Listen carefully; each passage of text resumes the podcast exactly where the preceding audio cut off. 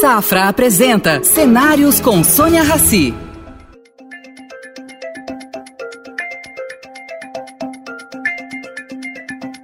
Bom dia, Marcos. Bem-vindo ao projeto Cenários, uma parceria do Estadão com o Safra. Vou, te, vou começar perguntando uma coisa muito simples que a gente está debatendo aí nos últimos dias. O que, que vai acontecer com o orçamento brasileiro? Eu acho que o orçamento ele reflete né, é, o desgoverno que a gente vive. Né?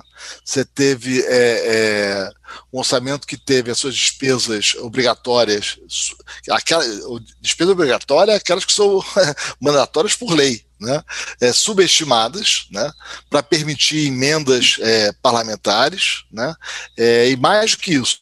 Né, e a gente soube isso porque, inclusive, o relator do orçamento escreveu isso para o presidente numa carta pública, divulgada ontem, né, é, que parte dessas emendas eram para atender, era para atender demandas é, de outros ministérios do governo. Então vamos lá. O Ministério da Economia coordena um orçamento né, que o governo envia ao legislativo, outros ministérios discordam desse orçamento e pedem para o relator é, é, arrumar brechas para poder gastar aquilo que o governo resolveu que não deveria fazer. Né? Então, isso mostra o desgoverno que nós é, vivemos.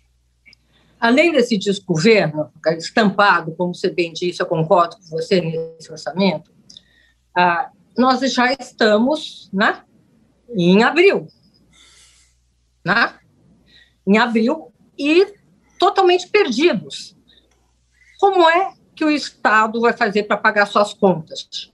Já vão quase quatro meses o Brasil funcionando sem orçamento. É funcionando mais ou menos, né? Quer dizer, a gente tem visto as dificuldades na saúde, né? as dificuldades na economia. Né? O Brasil teve que aumentar juros né, no meio desse problema todo, porque tem inflação né?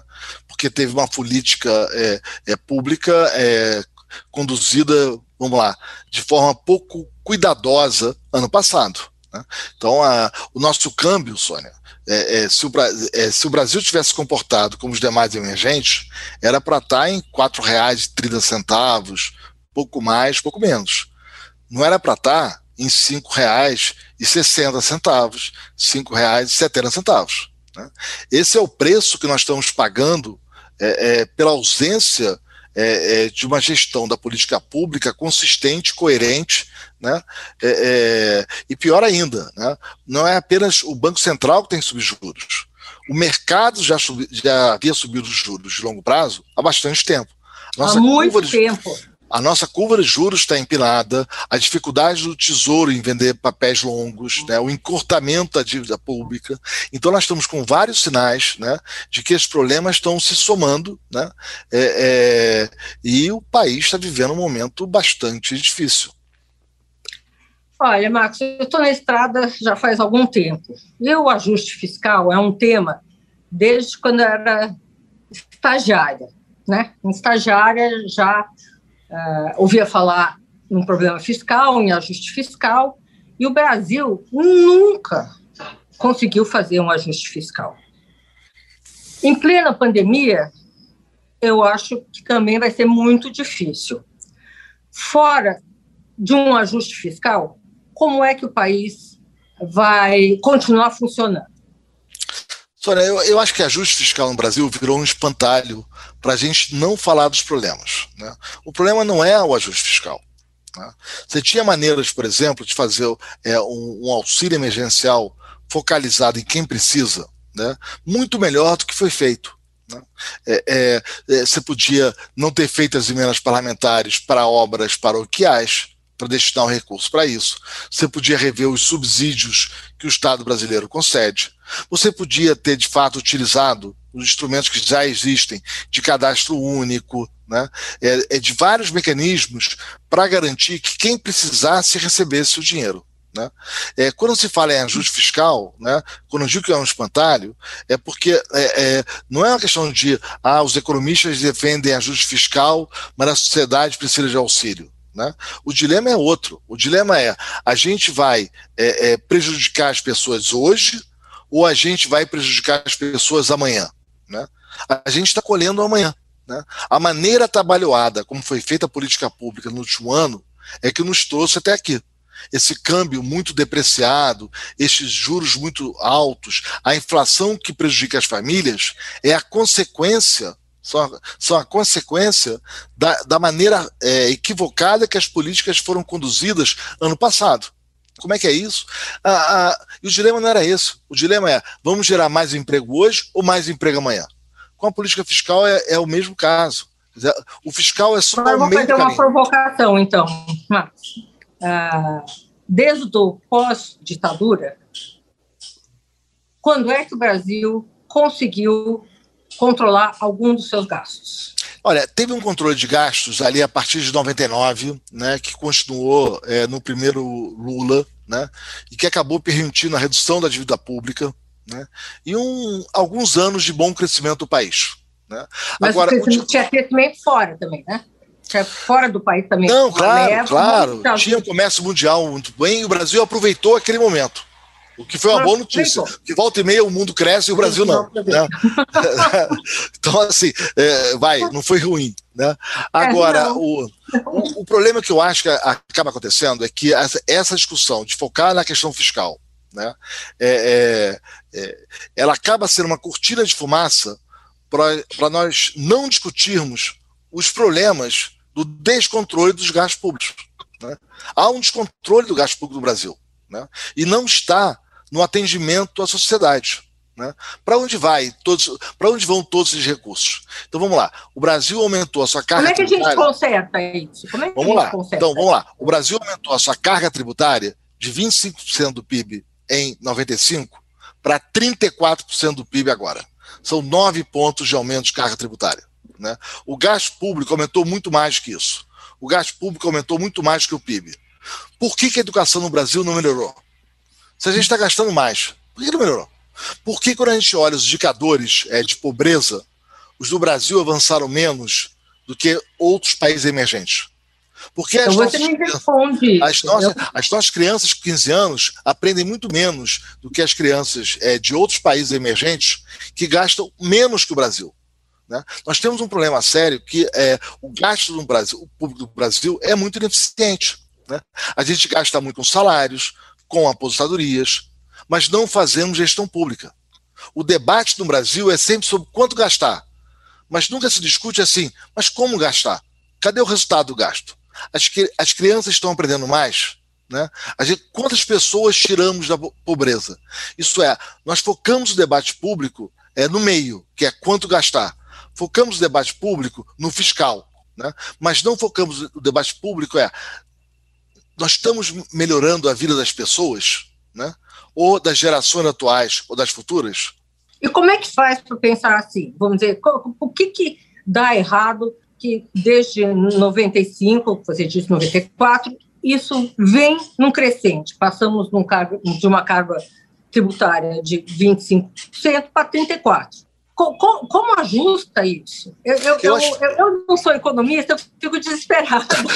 Mas vai para aí da economia. Eu acho que eu acho que talvez vocês da comunicação tenham um papel maior do que nós, né? O problema é, é, é vamos, vamos, começar a discutir gestão, o, né? O aprend... não, o aprendizado dos alunos. Que tal começar a discutir é, é, como é que a gente avalia se os alunos, as alunas estão aprendendo adequadamente?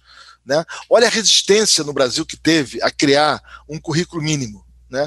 É, é, comum para o país inteiro, algo que é normal no resto do mundo. Né? Então, eu acho que tem, temos que inverter o foco do debate. O debate não tem que ser os gastos, o debate tem que ser a influência da política pública na qualidade de vida das pessoas. Né? Agora, o que acontece, olha, é que esse debate que fica, não, os fiscalistas de um lado, os economistas e as necessidades sociais, a gente vê o que aconteceu nesse último orçamento. Né? Foram 44 bilhões de reais para auxílio emergenciais e é, emergencial e 44 bilhões para emendas parlamentares para obras paroquiais. Né? Então, cara, que preocupação com o social é essa? Essa pergunta a gente tem que falar, eh, fazer para o Congresso, né? Não só para o Congresso, porque o governo participou da negociação e o governo aprovou parte é, é, dessa criatividade que apareceu no orçamento. Isso não foi só o Ele, Congresso. Uh, eu, eu, fico pensando com meus botões aqui. o processo decisório no Brasil, o processo decisório no Congresso de, de, de matérias importantes, de mudanças de Constituição, ele é muito duro. Você aprovar uma emenda por três quintos, o que, que, que, acontece? Não estou falando desse governo, não, estou falando de todos. Você acaba cedendo para o Congresso. Sônia, deixa eu defender o, deixa eu defender o Congresso aqui, né? Quer dizer, o Congresso, é, é, a Câmara, o Senado, né? É, ele, são duas casas iguais, né? Eleitos por nós. Né? É claro que é, deputados, senadores vão estar olhando para os seus problemas locais. Isso é parte do jogo. Né? Mas isso é, é, é normal, né? É, normal. O que, o que não se espera é a ausência do executivo em dar a visão né, né? do problema nacional. Esse papel é do executivo. O executivo que sabe as restrições de política pública, que tem que saber como, como implementar os programas, que sabe se gastar muito aqui, vai faltar ali. Então, é, eu acho que é, é, atribuir essa responsabilidade ao Congresso né, é equivocado.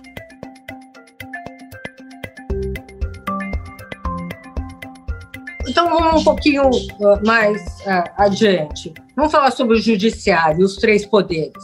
Como é que tá. você está vendo essa situação? Olha, aí eu, eu, eu, tenho um ponto de preocupação aí, porque eu acho que no Brasil, né, a, a, a gente é, vem com os anos, né, cada vez mais, né, é, descontroladamente, né, é, reduzindo a segurança jurídica. Né? Eliminar de um lado, eliminar do outro, qual a regra regulatória que vale, essa lei vale, essa lei não vale. Né? É, isso aparece em todas as instâncias da nossa vida. Né? É a dificuldade de construir uma fábrica, né? é o contencioso tributário. Deixa eu dar um número para você, Sônia. Quer dizer, é, é, o contencioso administrativo, a disputa entre o fisco né, e é, a sociedade. Né? É, na OCDE, é, a mediana é, vai, 0,28, mais ou menos, é do PIB. 0,28. Né? Esse é o tamanho do valor em disputa entre o fisco e o cidadão é, é na OCDE. Na América Latina, fora Brasil, é menor ainda, 0,19. Né? É, no Brasil, 15% do PIB. Então, de 0,19, de 0,28 para 15. Né? São várias vezes maior. É, da onde que vem toda essa disputa é, entre o fisco e é, o cidadão no Brasil. Né? Ele vem de regras mal feitas, mudanças é, de interpretação das normas, é, disputas, é, é, novas interpretações. Né? não é à toa, Sônia, que o Brasil tem essa infraestrutura tão deficiente. A gente tem problemas de energia, de estradas, de logística. Isso torna mais caro produzir no Brasil. Isso torna o Brasil mais pobre. É, mais uma década perdida, né? Como já tivemos uma vez, isso está se repetindo. Aliás, Marcos, eu tenho uma. Você me fez lembrar uma frase do ex-ministro Domingo Cavallo. Eu fui entrevistar ele e perguntei assim: meu ministro, qual a grande diferença entre Brasil e Argentina? Ele falou assim: simples. Ustedes têm samba, vocês têm o samba, nós outros temos el tango. Quando afundamos, afundamos.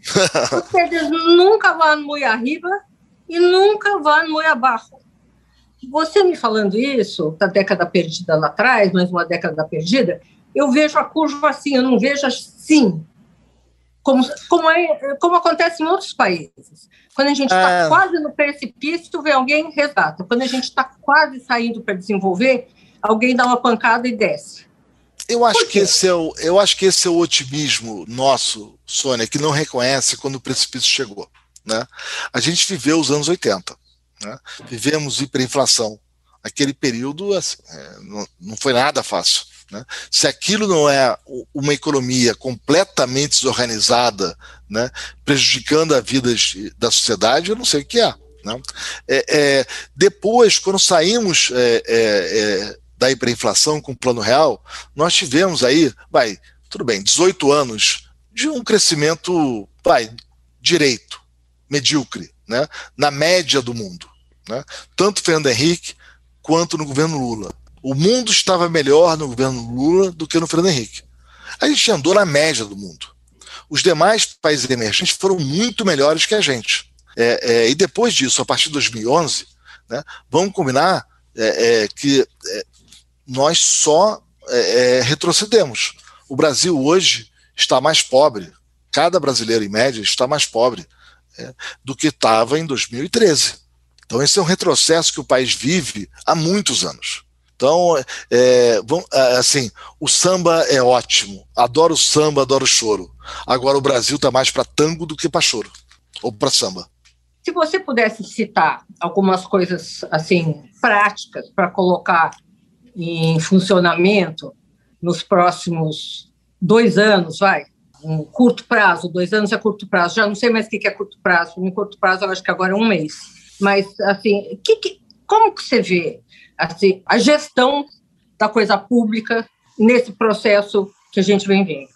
Olha, eu acho que, em primeiro lugar, a gente tem que mudar o foco da política pública. o foco da política pública tem que ser o cidadão. Eu tenho que avaliar a educação pelo aprendizado dos alunos. E os recursos para a educação têm que ser é, é, é, é, destinados de acordo com quanto a mais que os alunos estão aprendendo. Em primeiro lugar. É, segundo lugar, a gente tem que reduzir esse crescimento dos gastos obrigatórios com servidores ativos e aposentados, sobretudo estados e municípios. Né?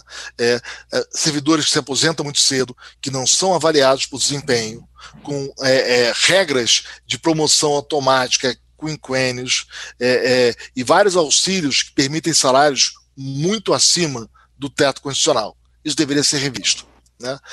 além do gasto público passar a ser focado no cidadão e na melhora da qualidade de vida do cidadão, e não no gasto com servidores, a, a, que no fundo é isso. Mas como é que faz para mudar isso?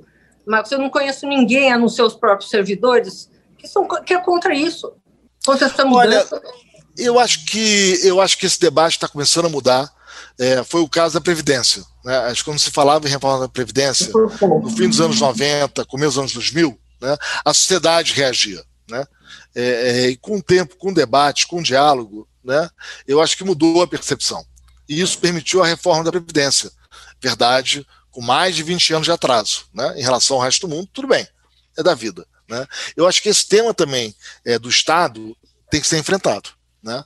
É, é, é da ineficiência. Seria o principal? Estado. Seria o principal? Eu acho que esse é um ponto importante de partida. Né? Quer dizer, é, por que, que nós temos um Estado tão grande em comparação com os demais emergentes, porém tão ineficiente? Nós temos um Estado grande demais, que gasta mal.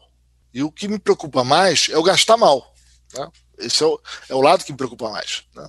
É, é, e com políticos Agora, equivocados. Deixa eu dar um exemplo para você, Sônia, de uma política assim, como é que o debate no Brasil é atrapalhado. Né?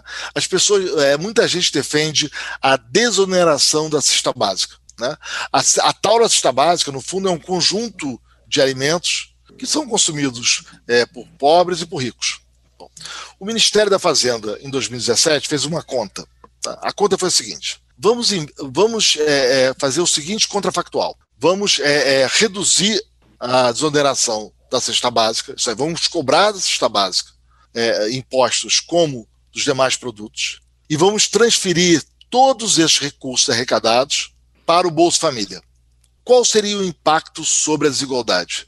Sônia, a desigualdade de renda no Brasil cairia 12 vezes mais. É 12, é 12 vezes mais eficaz. Você. Só, só com essa medida. Só com essa medida. Tributa a cesta básica, como no resto, e transfere os recursos para o Bolsa Família. É triste. É triste.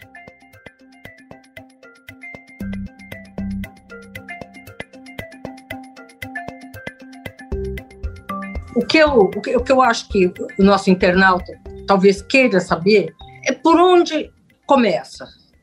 Vamos começar então pela reforma do Estado. A reforma do Estado já foi colocada em pauta, já se debateu e já saiu de novo. Como é que faz isso andar? Tem, a gente precisa de uma, um, um, líder, uma governança, né? Eu concordo com você. A, a reforma administrativa que está sendo discutida no Congresso era muito tímida. Né? Ali não tinha reforma de Estado nenhuma que valesse muito a pena. É muito menos preocupação com o cidadão. Né? Ali era uma mudança nas não regras. nada. tímida. É, bom, melhor que nada, muita escolhas são, né, Sônia? Agora tem que escolher prioridades, né? Aquela não era. Né? Essa mudança do foco é, do gasto para o resultado no cidadão, né? É, é, é querer de fato construir regras é, é, de promoção no serviço público, de, de remuneração, de desempenho, né? condicionadas ao atendimento da necessidade das crianças, isso sim é transformador. Né? Para isso, a gente tem que enfrentar velhos paradigmas. Né? Estabilidade de servidor público. A gente quer manter. Né? Para que servidor? Né? Existem carreiras de Estado, diplomatas, né? carreiras é, de, outros servidores de alguns órgãos, como Receita Federal. Agora, estabilidade para todo servidor público é, é, assim que é feito no resto do mundo? Eu acho que esse é um bom ponto de partida, Sônia. Vamos, vamos ter o seguinte: você uh, uh, esteve no setor público por quatro anos, três? É, três anos e pouco. Três anos e pouco. O que você imaginava e o, o que, que aconteceu quando você chegou lá? Quais foram as surpresas que você teve? E, emendando nessa pergunta, você voltaria a trabalhar para o setor público? Olha só, primeiro. Essa maravilha é, que é o eu, eu me sinto um servidor público, tá? Então, apesar do meu discurso é, é, com frequência é, ser muito duro com a, algumas corporações de servidores, eu tenho muita admiração pela política pública e pelos servidores públicos, sobretudo algumas categorias. Você pode minha surpresa, é, eu, eu tive muito prazer em trabalhar no setor público. Né? E, e tem umas ilhas de excelência no setor público que são admiráveis. Tem uma quantidade de áreas é, em governo que estão é, preocupadas com o bem comum.